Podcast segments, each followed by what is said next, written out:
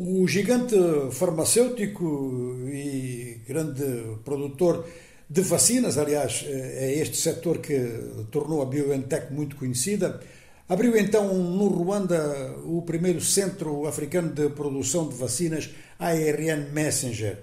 Isto é realmente um primeiro passo da BioNTech que está a ser dado quase ao mesmo tempo, com a criação de três outros centros no Senegal, no Ghana e na África do Sul.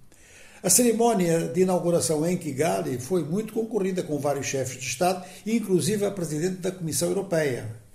Por outro lado, muita gente pensava que o primeiro centro seria criado na África do Sul, porque já tinha infraestruturas eh, de base anteriores, mas a África do Sul está a perder alguns lugares, eh, não está a perder a nível universitário, mas a nível de alguns lugares em termos de iniciativas científicas pontuais, está a perder alguns lugares, eh, e isto como consequência da sua muito difícil ou muito má situação económica e financeira.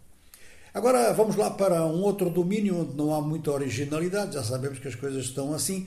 Portanto, o, a Constituição que está a ser proposta pela Junta Militar do Tchad passou num referendo, até, até agora ainda não há resultados seguros, eh, sobre a taxa de participação. A taxa de participação foi considerada como elemento central tanto pelo governo quanto pela oposição que pediu boicote. E parece que é esta que está a ganhar, porque em Jamená, por exemplo, a taxa de participação chegou a 20%, foi muito.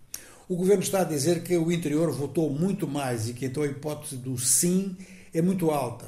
Mas a oposição considera que o deserto eleitoral, conforme ela define a situação em Jamená, é uma desautorização não só deste projeto de Constituição, mas também de todo o governo militar tchadiano.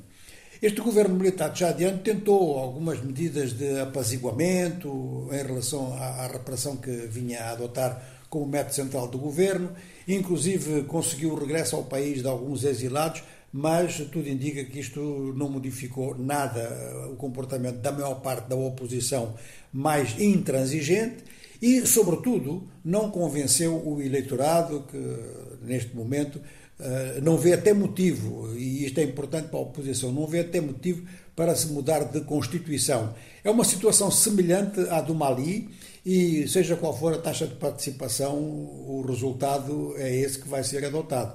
Mesmo vai, que vai ser adotado, ou seja, que vai dar lugar à adoção da Constituição.